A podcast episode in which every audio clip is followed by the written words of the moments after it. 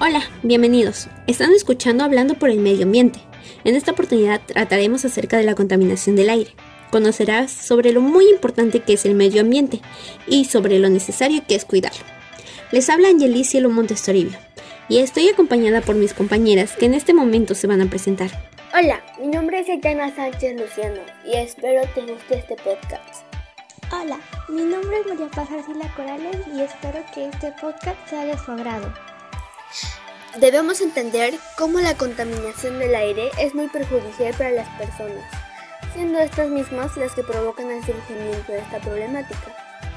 Actualmente estamos viviendo una situación muy difícil, ya que en el actual contexto de la pandemia nos hemos aislado para que de esa manera evitemos que el virus COVID-19 se llegue a propagar a más viviendas. Pero, así como hemos encontrado una solución para esto, también hemos traído consigo una serie de factores contaminantes que ocasionan que la contaminación se duplique en estos tiempos. Asimismo, entre las causas que ocasionan esta situación se encuentra el uso de mascarillas para la bioseguridad, el consumismo excesivo, la deforestación en el mundo, los gases contaminantes que emiten las fábricas industriales. Las consecuencias son, se duplica el consumismo y la contaminación. Las masas de aire contaminadas pueden viajar cientos de kilómetros y en tiempo récord.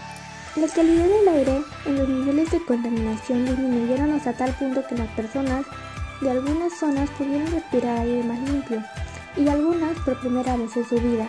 Sin embargo, al mismo tiempo, los cierres en respuesta a la pandemia podrían haber empeorado la contaminación del aire en anteriores y aumentar el tiempo que la gente pasa en sus casas.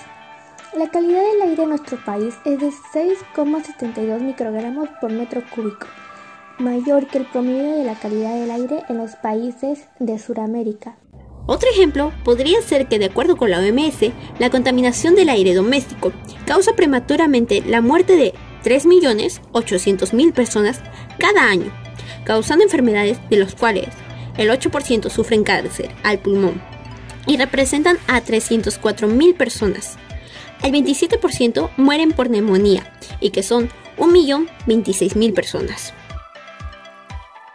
Leamos un resumen del estudio del caso sobre la declaración de emergencia ambiental en los distritos de Ventanilla y Mi Perú, provincia constitucional del Callao, en 2017. El Ministerio de Ambiente está dando 90 días hábiles para ejecutar acciones que pueden tener la contaminación en los distritos. En ese plazo, seis entidades del Estado cumplirán una serie de acciones que ayuden a frenar la polución generada, principalmente por empresas que funden plomo dentro del Parque Industrial de Ventanilla. Según estudios de la Dirección Regional de Salud del Callao, entre el 2011 y el 2016, las concentraciones de plomo en el aire superaron el estándar de calidad ambiental, 0,5 microgramos de plomo por cada metro cúbico de aire. En septiembre del 2016 se detectaron 0,78 microgramos de plomo por cada metro cúbico de aire. Pero todo esto podemos frenarlo depende de nosotros.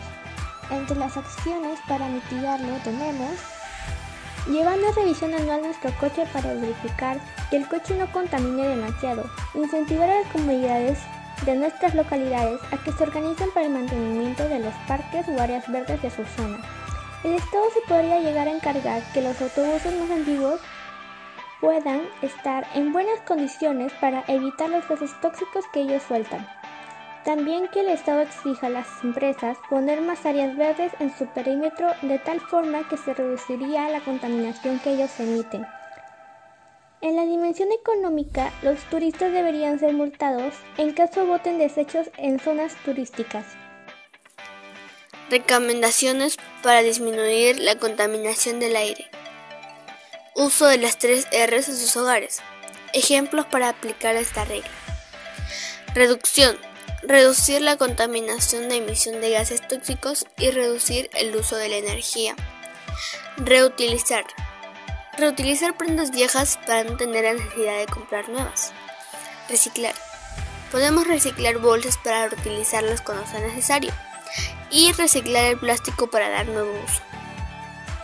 Usar el plástico en las plantas para evitar el riego continuo. Las propiedades del plástico en función de proteger y ayudar al óptimo desarrollo de su cultivo lo hacen un producto valioso para el agro. El hecho de que el plástico esté en contacto con la cama del cultivo ayuda a conservar la humedad y los nutrientes de la tierra. ¿Y cómo afecta la contaminación en la salud mental y física de las personas? La exposición a altos niveles de contaminación del aire pueden causar una variedad de resultados adversos para la salud.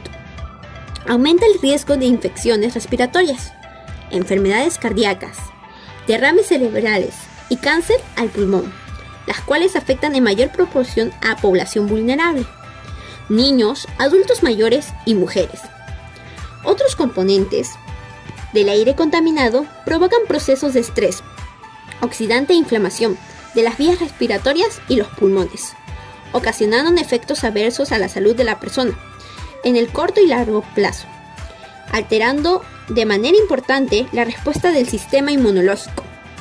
Un 15% de los pacientes sufren estrés. Y para nuestros oyentes de habla inglés, les damos unas situaciones que les ayudarán a sentirse mejor. In lockdown, I feel stressed. I don't see my friends. I don't visit my grandparents. And I can't walk in the park. In lockdown, I feel stressed. I don't being able to go out with my friends or family and being able to play outdoors. I feel happy when I listen to music and when I dance. I locked down and felt stressed.